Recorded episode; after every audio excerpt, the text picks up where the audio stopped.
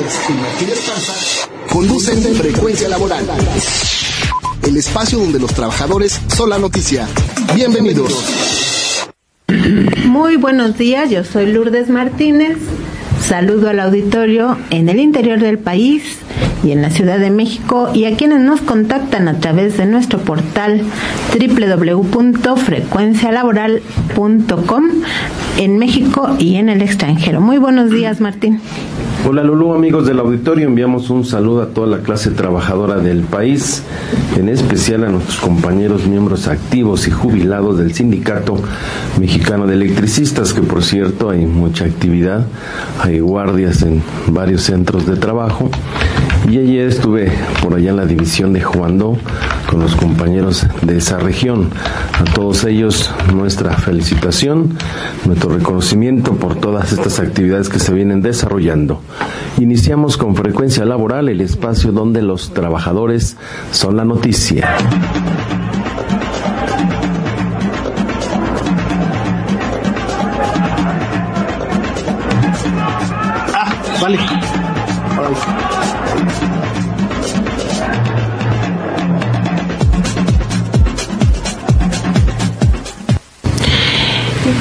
Pasado jueves 15 de noviembre de 2018, el próximo presidente de la República, Andrés Manuel López Obrador, publicó en su portal oficial que contará con un consejo asesor empresarial.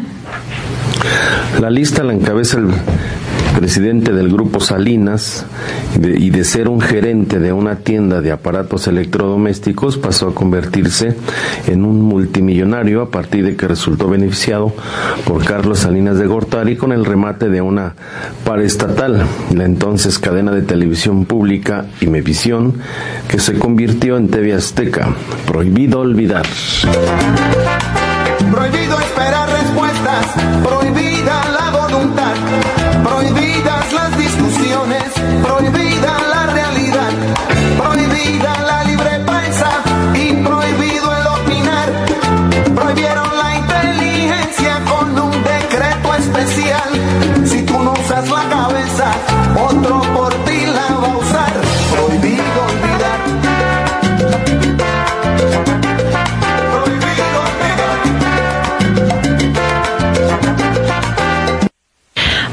olvidar, como dice la canción de Rubén Blades, que en 1993 fue beneficiario Salinas Pliego de una de las más importantes empresas públicas que aglutinaba el Canal 7 y Canal 13, también Cana- Canal 22, pero después se volvió nuevamente una institución pública de pues de información educativa. Hoy además de su tiendita de electrodomésticos, que por cierto duplican, triplican y hasta cuadruplican los precios de los electrodomésticos con sus famosos pagos chiquitos, tiene un banco y una Afore y con su televisora se ha hecho uno de los hombres más ricos de México y se ha extendido a Latinoamérica con las licitaciones del espectro radioeléctrico que le han otorgado los distintos gobiernos que sucedieron, bueno, que vienen desde Carlos Salinas de Gortari, Cedillo, Fox, eh, Calderón y Peña Nieto. Sí, otra de las figuras de magnates beneficiados en la integración de este Consejo Consultivo Empresarial es Carlos Janrón, presidente de Banorte, uno de los bancos cuya Afore concentra más cuentas individuales de ahorro para el retiro de los trabajadores y por lo tanto uno de los más beneficiados que obtiene cobrando comisiones es nieto de aquel político priista que ocupó la gobernatura del Estado de México y la jefatura de gobierno del entonces Distrito Federal, hoy Ciudad de México, y que encabezó el grupo Atlacomulco. Déjenme reír para no llorar. Mamá. Para no llorar. ¿Qué va? Déjenme cantar, para que la pena no duela tanto. Déjenme reír. Ay, mamá. Para no llorar. ¿Qué va? Déjenme cantar, para que la pena no. Nos vamos a reír para no llorar porque Andrés Manuel López Obrador, el presidente electo, quien tomará posesión desde el primero de diciembre de 2018, estaba muy contento, al menos en el video que publicó en su portal oficial de que eh, se hayan acercado estos empresarios para crear su consejo consultivo empresarial y que eh, eh, o sea, estos empresarios hay que observar pues que se han beneficiado con el despojo a la nación, ¿no? Con la privatización de las empresas públicas y no solo con eso, sino con los altos intereses bancarios, porque muchos de ellos son empresarios bancarios. Eh, y eso pues hay que subrayarlo porque se había anunciado una reducción de las tasas de interés o una iniciativa para ello y, ahora resulta que algunos de los más beneficiados con los altos cobros de intereses bancarios entre ellos a los ahorradores para el retiro, pues están ahora en ese consejo consultivo. Contra Salinas Pliego hay denuncias desde el gobierno de Felipe Calderón de que sus abogados en sus distintas empresas incluyendo la televisora, obligan a sus trabajadores a firmar pagarés sin haberles prestado un solo quinto. Pero con eso los obligan a que no demanden laboralmente con la amenaza de que si demandan les van a hacer efectivo el cobro del pagaré que por supuesto este pues un trabajador que solo vive de su salario y no de las regalías que le da el gobierno no va a poder pagar y los trabajadores lo firman por necesidad, pero es algo que no se debe firmar. Aunque no consiga uno ese trabajo, es preferible no firmarlo porque eh, sí les pueden hacer efectivo ese cobro. Y eso eh, pues hay denuncias públicas.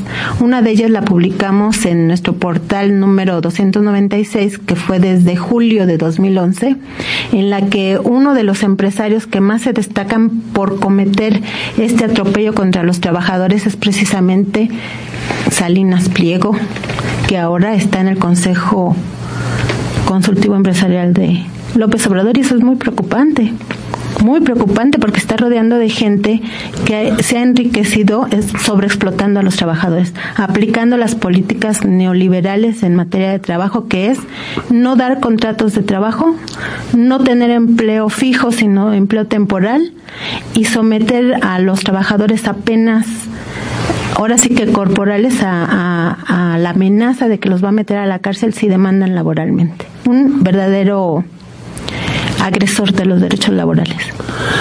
Sí, informa que a partir del primero de diciembre iniciarán los trabajos del Consejo Asesor Empresarial, que estará integrado inicialmente por Ricardo Salinas Pliego, Bernardo Gómez, que es de Televisa, Olivario Vázquez Aldir, Carlos Jan González, Daniel Chávez, Miguel Rincón y Sergio Gutiérrez. De este último, el presidente electo afirmó que es de Nuevo León, que es un empresario que conozco, acerero, gente extraordinaria y un buen empresario pues hay que preguntarle a los trabajadores cómo los ha tratado, porque estos empresarios mineros y acereros y todos los que están en la industria siderúrgica se caracterizan por tener condiciones muy riesgosas de trabajo en donde muchos trabajadores pierden la vida y no tienen condiciones de seguridad e higiene. Pues vamos a investigarlos a cada uno. Al que sí tenemos muy identificado está Ricardo Salinas Pliego por las denuncias que han hecho los mismos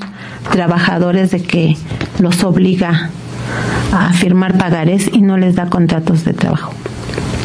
¿Qué, qué opina, licenciado Luna? Pues es difícil ahorita aventurar eh, una apreciación porque no se conoce a ciencia cierta cuáles van a ser sus eh, objetivos que tienen planteados, pero eh, el hecho mismo de que nomás sea una parte, un segmento de la sociedad la que sea considerada para planificar los destinos de este país, sin tomar en consideración organizaciones sociales, sindicatos, trabajadores, me parece que entonces estamos hablando de un plano de desigualdad y se demuestra una preferencia a un sector específico. Y efectivamente, eh, quizás las gentes que llegan a este consejo no sean las mejores porque en la práctica la moralidad, los principios con que se han conducido no son los más adecuados para una sociedad que está reclamando que se aplique la justicia. Eh, cuando un patrón, el que sea, eh, simplemente eh, aplica políticas de que sus trabajadores tienen que firmar documentos previos para otorgarles el trabajo y, despedirlos cuando considera necesario y con ese documento que firmaron llamase pagaré o, o llámese hojas en blanco para fijar sus renuncias, me parece que éticamente no puede dársele un segmento de la conducción de este país o una responsabilidad de decir qué hacer, ¿no? Bueno, es mi punto de vista. ¿Y Guillén, qué opinas? Bueno, pues eh, es contrastante en efecto el que se reciba no solo se reciba, sino se llegue a un acuerdo de este tipo con los patrones, mientras organizaciones de trabajadores hemos solicitado eh, directamente o a través del Encuentro Nacional de Dirigentes ser recibidos y hasta el momento no, no ha habido respuesta alguna. Algunas organizaciones sí se han podido reunir con algunos integrantes del equipo del nuevo gobierno. Sin embargo, lo que hemos demandado y lo planteamos eh, todas las organizaciones juntas desde hace bastante tiempo y ser recibidos por López Obrador y, hasta la fecha nada. Nosotros lo que hemos planteado son propuestas, son eh, planteamientos, no solo quejas, y la respuesta ha sido nula. Entonces me parece que sí es sumamente grave eh, el que se den estos hechos que en efecto, como se señala, muestran una preferencia, muestran una orientación. Entonces, eh, de cualquier manera, los trabajadores vamos a seguir insistiendo, pero pues esto ya es un elemento muy preocupante y, que muestra junto con otros antecedentes que las cosas para los trabajadores no van a ser nada sencillas. Entonces, bueno, creemos que si en efecto, como dicen, va a haber un cambio, si no es con la participación de los trabajadores, esto no se va a dar de ninguna manera. Maestro Sócrates, bueno, aprovechando que va llegando, pero usted que representa uno de los sindicatos más activos y que está también luchando en contra del aeropuerto, encabezando esas batallas, ¿qué opina de que se incluya solo a los empresarios como y a empresarios de este tipo, ¿no? Que aplican políticas laborales degradantes para el trabajo. Pues es altamente sintomático, pero que pues ya se ha venido viendo que es una constante, ¿no? Este, con el presidente electo de no recibir a los sectores populares en todos los casos, prácticamente hasta ahorita solo en casos así que él considerado simbólicos se han reunido, pero incluso ni siquiera directamente con él, sino con algunos de sus funcionarios, ¿no? como fue el caso de los padres de Ayotzinapa, fueron los únicos que han sido recibidos, ¿no? Como quizá porque son un símbolo, ¿no? Pero de ahí en fuera, organizaciones campesinas, obreras que han ido a entregar alguna solicitud, alguna, alguna propuesta, algún planteamiento, no han sido recibidas por él e incluso a veces ni siquiera por sus funcionarios. Bueno, pues, pues ya hay una orientación, eso es sintomático de para dónde van las cosas. Así es. Bueno, pues vamos a seguir observando esta conducta porque él recibió el voto mayoritario de todos nosotros y no se vale que lo esté usando para beneficiar solo a un sector. Nos vamos a ir a otra información porque el tiempo apremia y les quiero informar que por un motivo fuera de nuestro control, la presentación del libro Prohibido Olvidar, que habla de qué tranza con las afores, donde, que tienen muchos de estos empresarios su afore, pues lo vamos a presentar el 28 de noviembre, es miércoles al mediodía. Eso porque Martín se tiene que ir allá a, a ver asuntos de la empresa generadora Fénix, Martín. Sí, queremos señalar que ya está la edición del libro. Ya esta semana los talleres gráficos del ESMED concluyeron. quedó bien la presentación y son temas que, bueno, tenemos consejo de administración la próxima semana con Generadora Fénix y estamos planteando que sea el, día miércoles 28 a las 12 horas.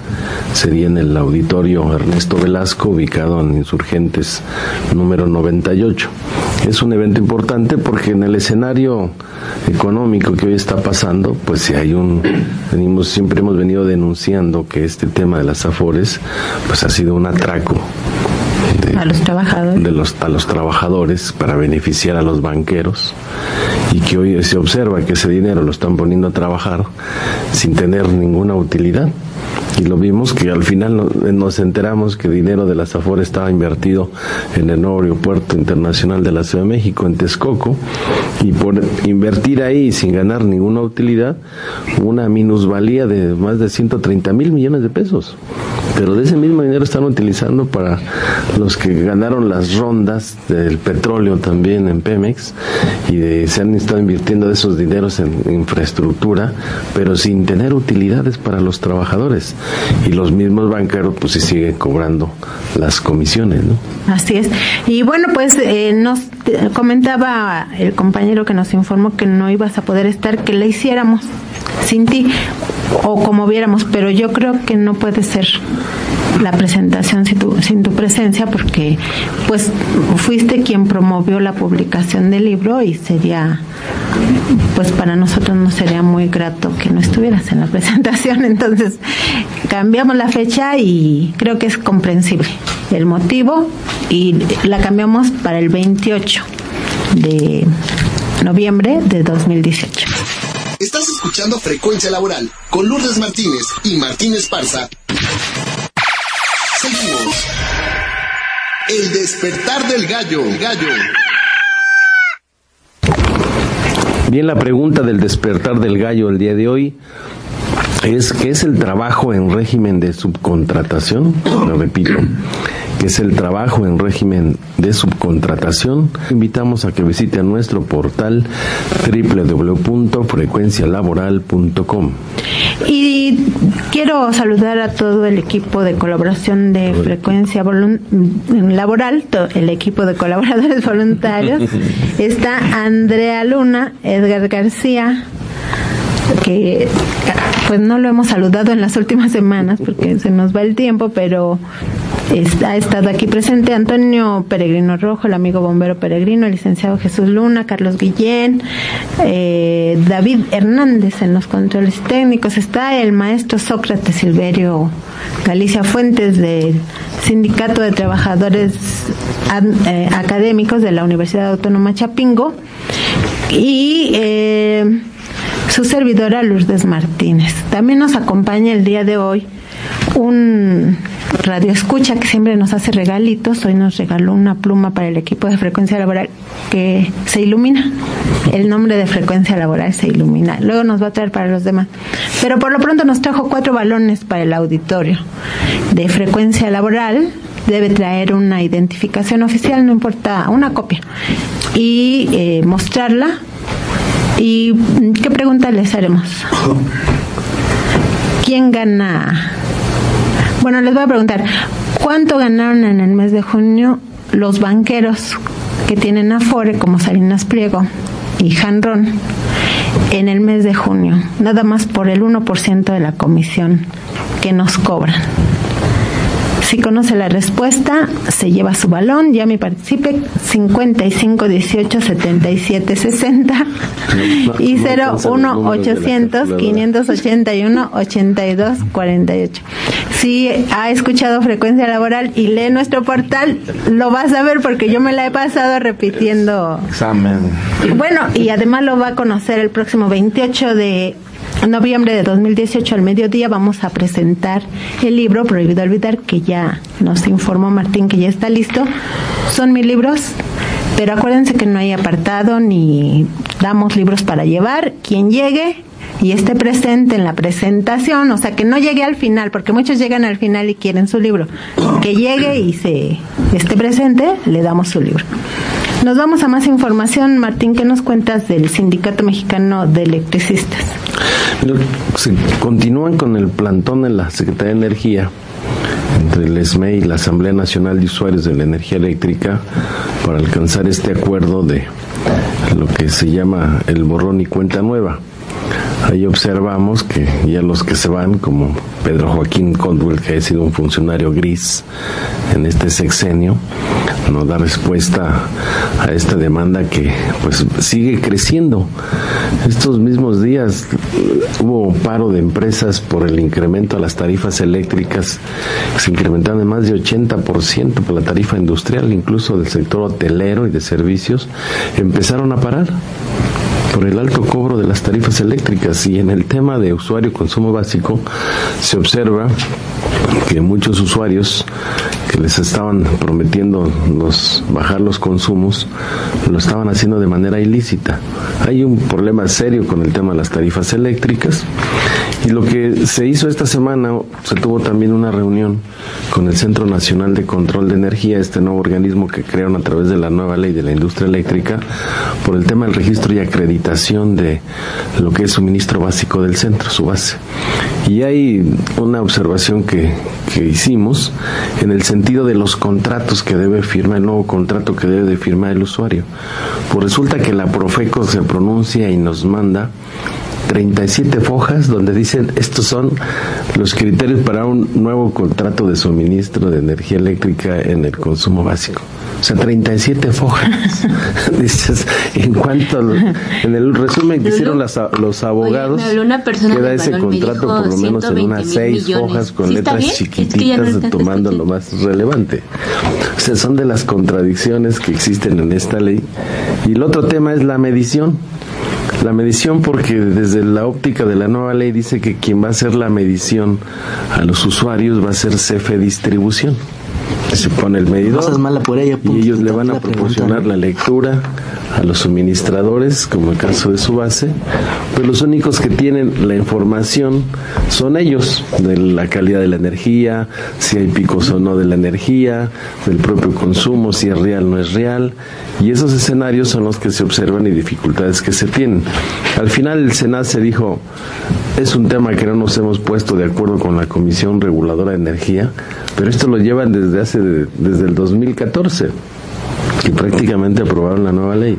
Son de las contradicciones, nosotros ya los emplazamos porque ya presentamos ante Profeco una propuesta de contrato de suministro, ya les entregamos la información sobre los estados financieros de su base, ya les presentamos la plataforma digital que se va a ocupar, ya les pusimos ahí todos los centros de trabajo que ya fueron recuperados por parte de la lucha y resistencia del sindicato y estamos listos para iniciar operaciones.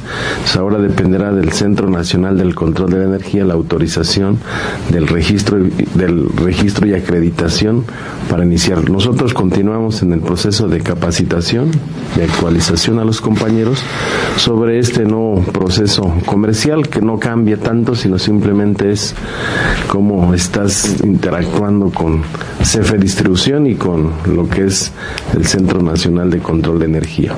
Por otro lado, tuvimos asambleas esta semana, asamblea en la División Cuernavaca de toma de protesta. Ahí también se están haciendo trabajos para una nueva oficina comercial y un centro de distribución. Ayer estuvimos en la división de Juando, una asamblea muy importante, hubo compañeros de toda esa región, y ahí se va a construir una central de generación de ciclo combinado con gas natural. Antes de que concluya el, año, vamos a hacer la colocación de la primera piedra. Esto fue un proyecto que fue avalado por nuestra Asamblea General del Sindicato son de las hidroeléctricas que recuperamos, pero se transforma de hidroeléctrica a una de ciclo combinado que va a albergar a importante número de trabajadores en la región, pero sobre todo hace falta energía. Ayer que pasamos por la termoeléctrica Pérez Ríos de Tula, pues las chimeneas están quemando diésel y, combustóleo. Pues eso es lo que viene encareciendo gran parte el costo de la electricidad en el país, cuando hay otras fuentes de generación, pero que no se han explotado ni se han hecho las inversiones importantes por parte del Estado mexicano. Bueno, así las cosas, estamos en actividades, en plantones, hay compañeros que están en distintos puntos, que son predios que quedaron en la mesa de negociación para ser entregados al sindicato para nuestra cooperativa. En gobernación estuvimos el lunes y se prácticamente pues está haciendo ya las carpetas de hasta dónde se quedó con esta administración del conflicto y qué es lo que está pendiente para la siguiente administración. Estuvimos también en la Cámara de Diputados porque entregamos un documento a la Cámara de Diputados y a la Cámara de Senadores para solicitar solicitar que se desclasifiquen los documentos que reservó Felipe Calderón de la extinción de luz y fuerza, que lo reservó por 12 años y vencen en el 2021.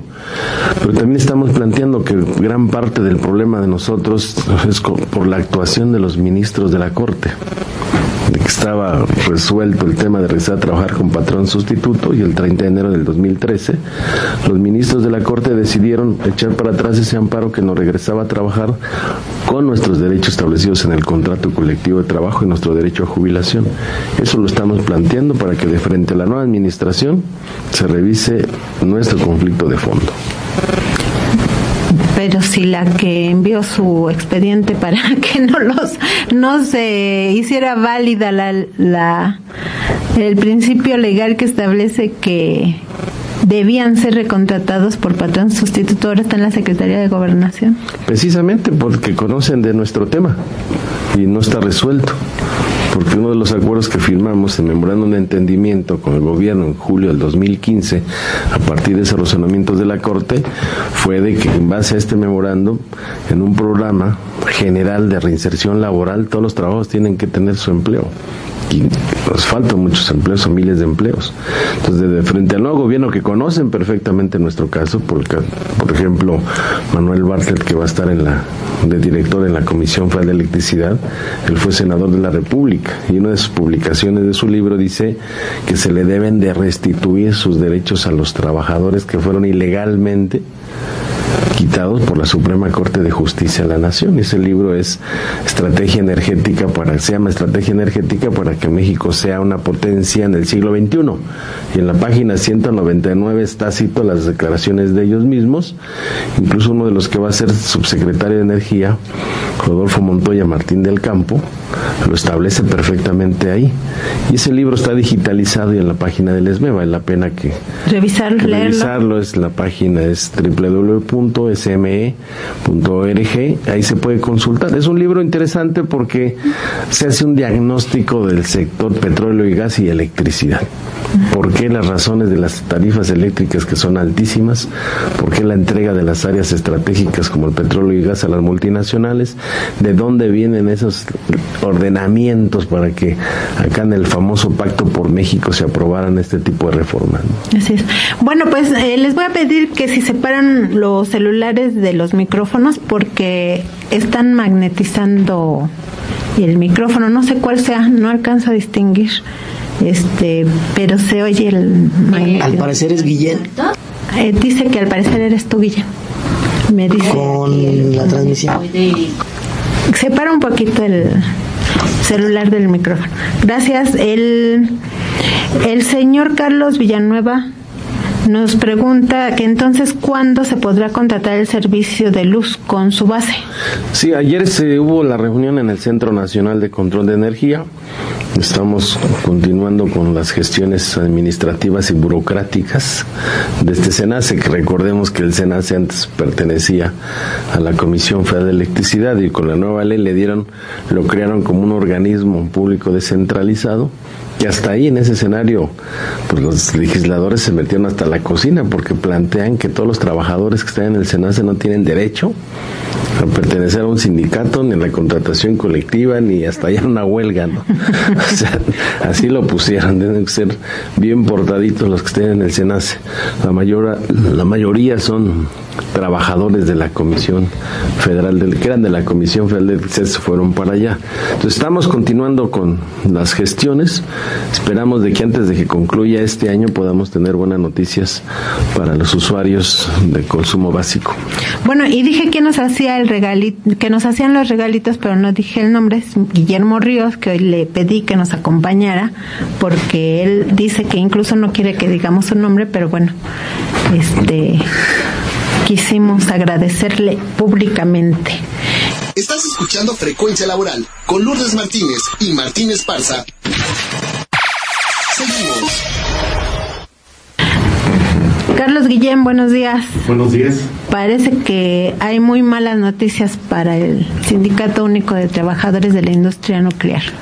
Así es, eh, pues resulta que viejas aspiraciones de la administración del ININ ahora están tomando como pretexto y la ley de remuneraciones. Este lunes nos enteramos en nuestros recibos de pago que recibimos por correo electrónico de disminuciones fuertes en nuestros ingresos. Y son distintas dependiendo de nivel, antigüedad, etcétera, pero hay casos en los que llega hasta el 20% y al parecer hay compañeros en los que llega a más. Eh, la situación es que sin avisar al sindicato, sin tener ningún fundamento legal, la administración del ININ está dejando de aplicar algunas cláusulas en la forma en que está pactado. Se trata de las cláusulas eh, 81, seguridad social fundamentalmente, pero también están afectadas las cláusulas 99, ayuda para renta, 100, fondo de ahorro y 101, ayuda de despensa. Estas cláusulas son consideradas como de previsión social y por lo tanto están exentas del pago del impuesto sobre la renta. En el caso de la cláusula 81 de eh, seguridad social, y el contrato establece, y la ley establece que todo lo que recibe el trabajador es parte de su salario, de su salario integral. Como hay algunas cláusulas en nuestro contrato colectivo que están calculadas sobre salario integral, por ejemplo, prima vacacional, aguinaldo, e incluso eh, hay cláusulas que son porcentajes o, o, días sobre salario integral. Al dejar de aplicar en la forma en que está pactado la cláusula, la ayuda para seguridad social, la percepción de seguridad social, esto impacta en el salario integral e impacta en los ingresos de los trabajadores. Y dicen que esto es por la ley de remuneraciones. Bueno, y la ley de remuneraciones es clara, se señala que no aplica a los trabajadores de base. Esta ley está diseñada para eh, eh, Funcionarios. los funcionarios, y sin embargo tiene errores. Y tiene errores de los cuales se están agarrando la administración del, del ININ. Y esto no es nuevo, decía, y ya en varias ocasiones han intentado, y, por ejemplo, dejar de cumplir una cláusula, un acuerdo que se tomó desde hace bastantes años en una revisión contractual en la cual plantearon que no había recursos para un incremento salarial, pero que los eh, parte de los impuestos de los trabajadores los cubriría el instituto y esto se firmó. Esto hay que decir en aquel momento incluso le salió más barato al ININ pagar los impuestos que dar el incremento salarial. Bueno, hay cosas de este tipo que han estado intentando hacer desde hace varios años, incluso han demandado al sindicato y han perdido, hay que decirlo, pero ahora toman la, esta, esta ley como pretexto para afectar a los trabajadores. Por supuesto que no estamos de acuerdo, hemos iniciado ya las actividades de difusión, la parte jurídica, estamos procediendo a, la, a demandar el amparo. Eh, ayer hicimos un mitin torta en el centro nuclear. ¿Qué es mitin torta? Eh, como eh, a la hora de la comida, que está por contrato me, media hora, pues uno sabe si va al comedor o come tortas junto con sus compañeros en ese tiempo, lo cual eh, hace que no nos puedan este, eh, reclamar nada. Entonces nos reunimos a la hora de la comida frente a la administración con nuestras tortas y ahí hacemos un mitin. Entonces es una movilización interna que no es violatoria de nada, ¿sí? Y manifestamos nuestra posición. Por cierto, tuvimos la oportunidad ahora, gracias a las tecnologías, de transmitir nuestro mitin en, vivo. Bueno, eh, probablemente en los próximos días nos tengamos que desplazar a la Ciudad de México, eh, a la Cámara de Diputados o a la pues que era esa casa de campaña, ahora es casa de transición, eh, porque si en efecto es parte de la administración, de la agresión sistemática de la administración que está haciendo, pues también toma su pretexto en eh, medidas del, nuevo gobierno. Y porque también hemos reclamado, y como decíamos hace unos minutos, ser escuchados por el nuevo gobierno. Reclamamos eh, no solo en este momento que se suspenda esta arbitraria medida y que se, se ha retribuido, se ha regresado lo que nos descontaron ilegalmente, sino que cesen todas serie de afectaciones sobre los trabajadores y sobre el instituto que ya tienen tiempo, que no es nada nuevo, como ya lo hemos señalado, la falta de recursos para los proyectos de investigación, el hostigamiento a los investigadores y a los trabajadores en general. O sea, son muchas cosas que hemos este, venido planteando y que no han tenido respuesta. Y se dice que viene el cambio, esperamos que sea realidad, pero que no es a este cambio. O sea, no puede ser un cambio que pase por encima de los derechos de los trabajadores. Y lamentablemente tampoco somos los únicos casos. A los compañeros del colegio posgraduados también les están aplicando algo similar, compañeros de la Secretaría de Comunicaciones y Transportes, compañeros de la eh, Secretaría de Cultura que nos dicen que en su caso la afectación es del orden de 30%. Y es probable que haya otros compañeros que ya estén siendo afectados y que aún no han hecho los, eh, los cálculos, etcétera, porque bueno, de pronto les dicen que les eh, adelantan el aguinaldo, se ponen muy contentos y tal vez no se hayan dado cuenta de las afectaciones. Es esta la situación. Insisto, vamos a, implementar todas las formas de, lucha que, sean posibles, desde la legal hasta la movilización. Y pues, por supuesto, solicitamos de nuestros hermanos del sindicalismo democrático la solidaridad. Martín.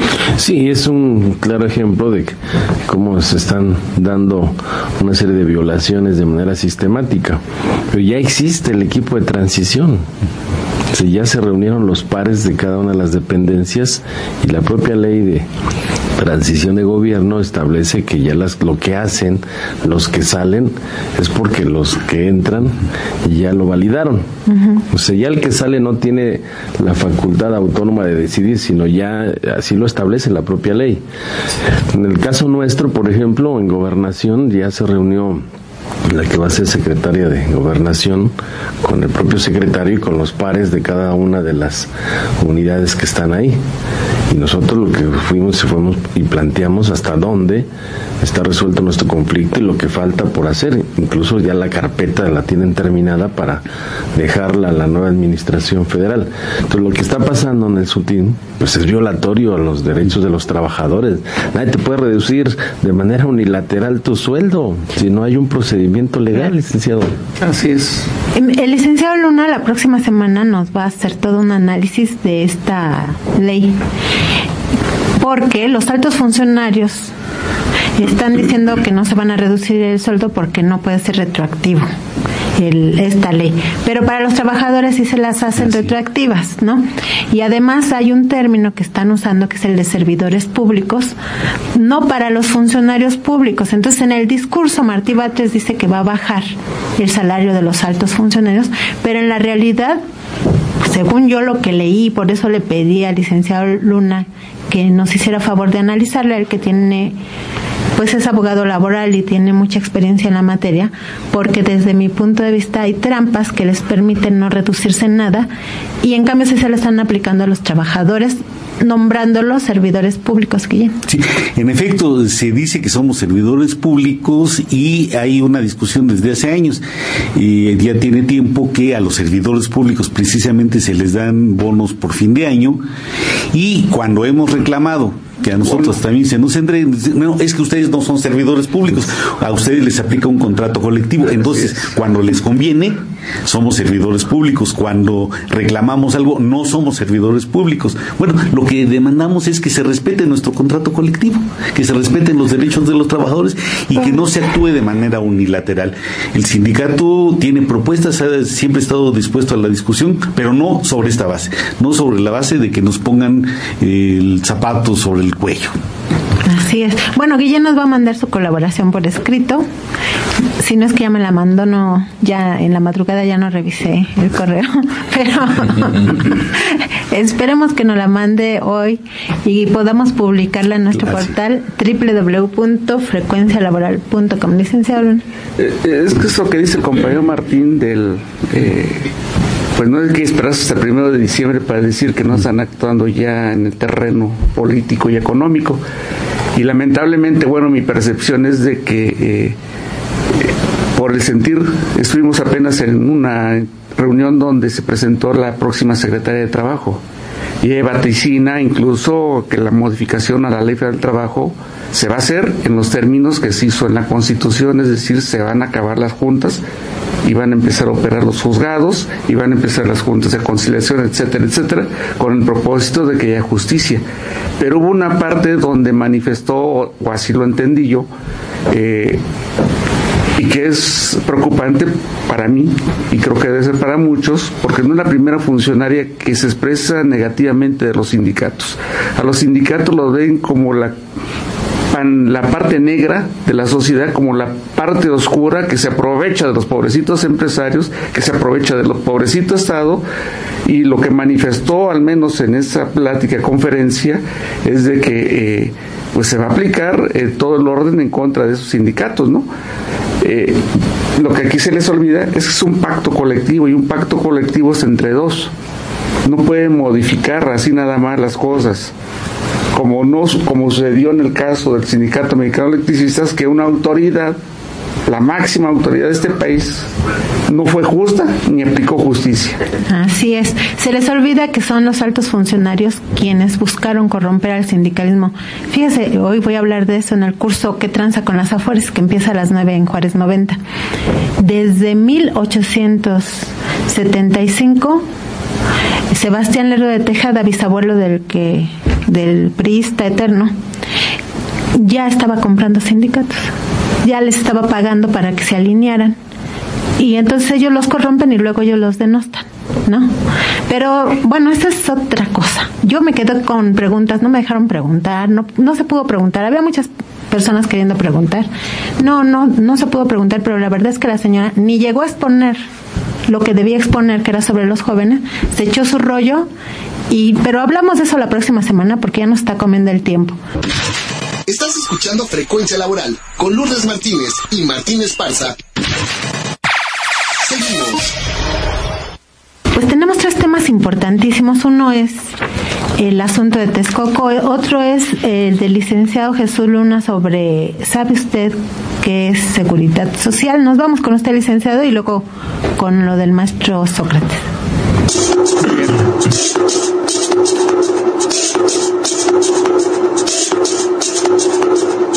Seguridad social. ¿Sabes lo que es?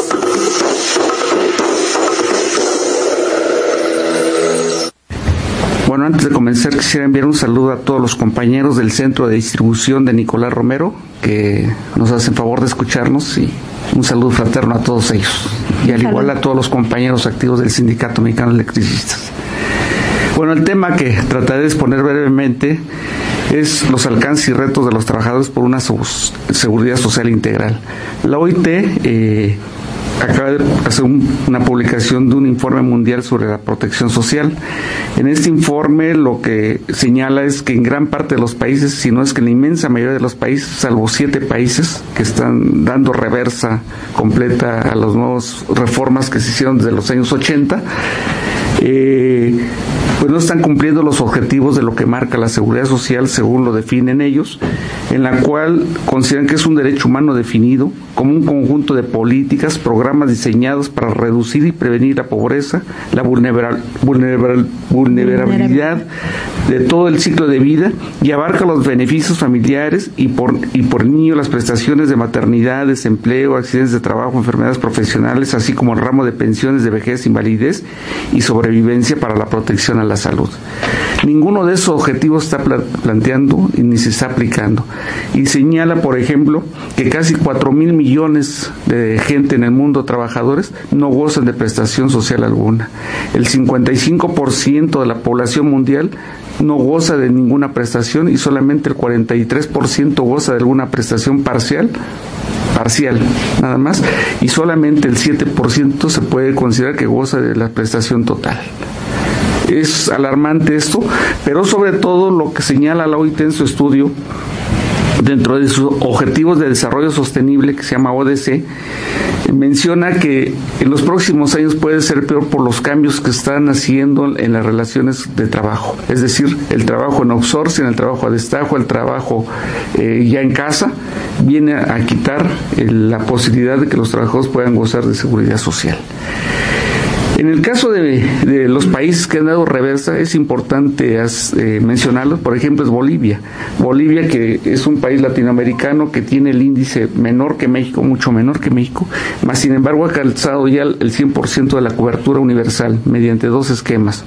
Uno a todos los trabajadores que son contributivos para el pago de su pensión, que en promedio reciben 170 dólares al mes, en promedio de pensión, y los no contributivos que se llama la pensión universal es decir, todos aquellos trabajadores que no contribuyeron al espectro de la seguridad social, que reciben en promedio 120 dólares en Bolivia y tienen cubierto el 100% mediante un esquema en el que el Estado se hace cargo financieramente de todas las aportaciones bajo el esquema más o menos similar de lo que manejan las AFORES. Es decir, que en vez de que esas ganancias desmedidas se vayan a una AFORE, el Estado se apropia con ellos y con eso eh, hace más efectiva la contribución o distribución dentro de la sociedad de la clase trabajadora. Pero esa es la seguridad social.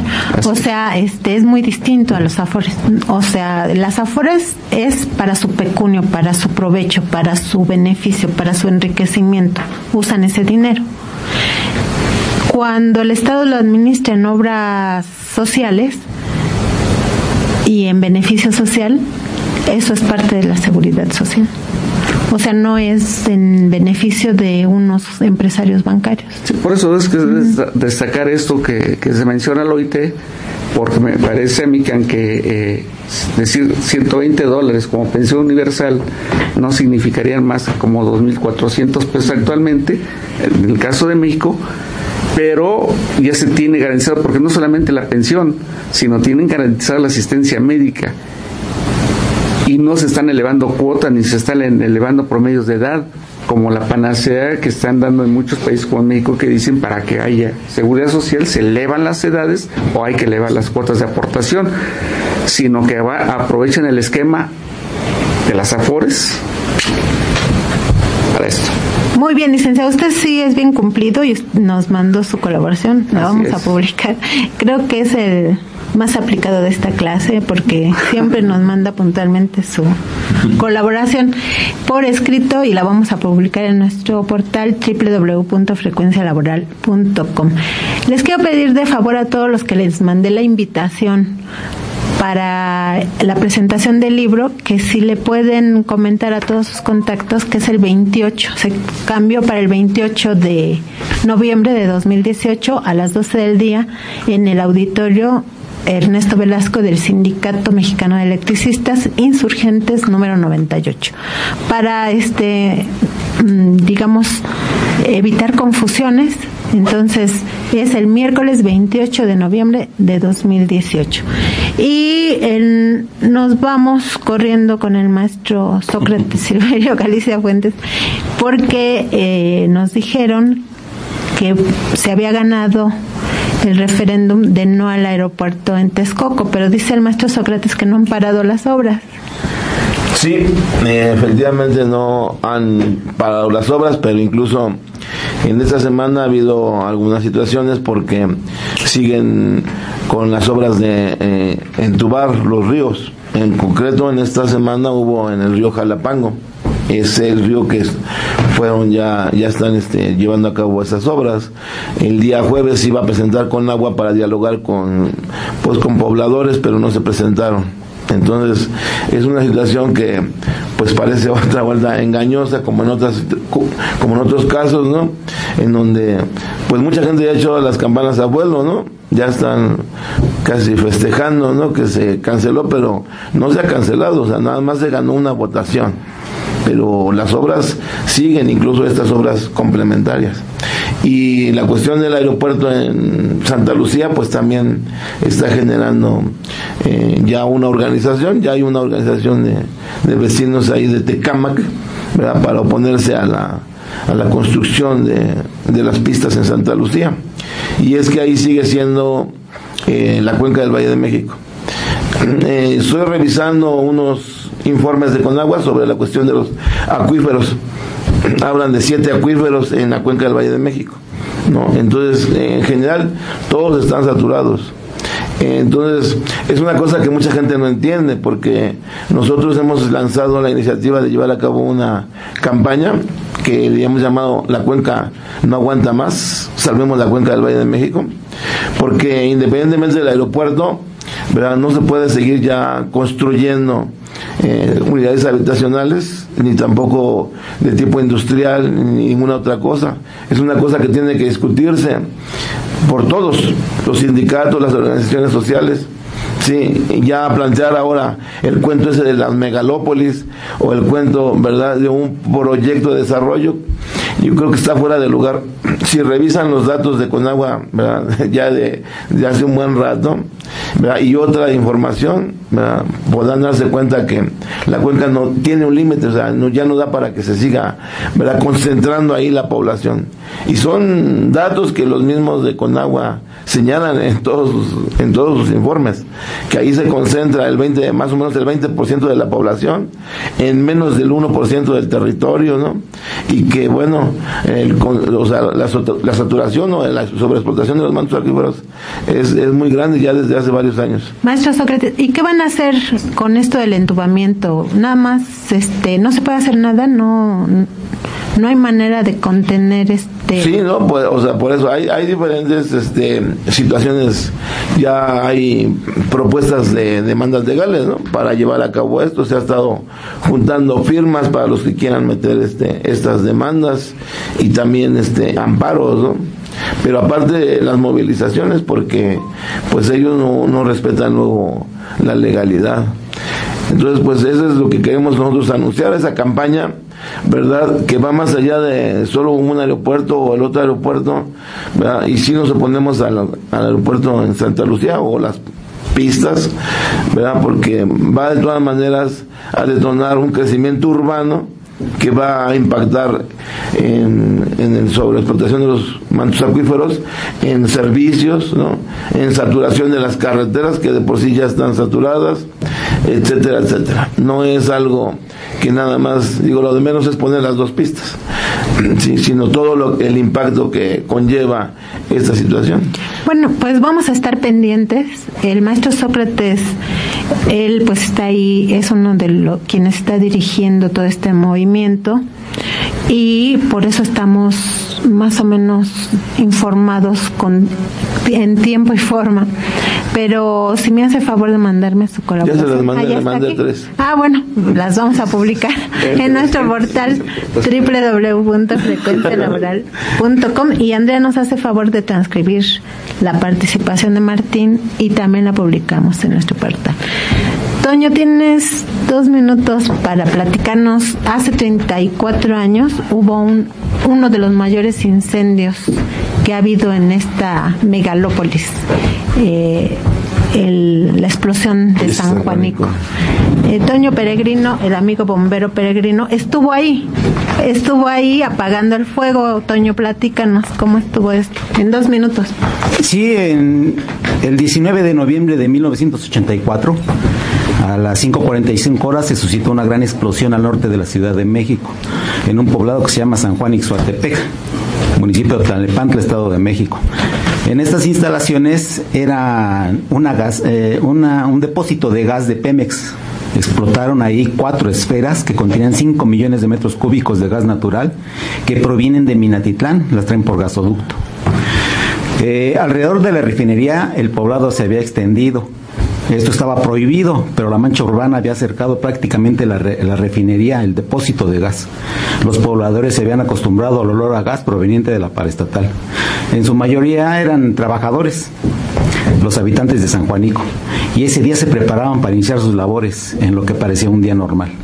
Pero a las 5.45 horas una esfera explotó, provocando una enorme ola de fuego que alcanzó una altura de dos kilómetros y quemando la mayor parte de las casas del pueblo que se encontraban cerca del depósito de gas.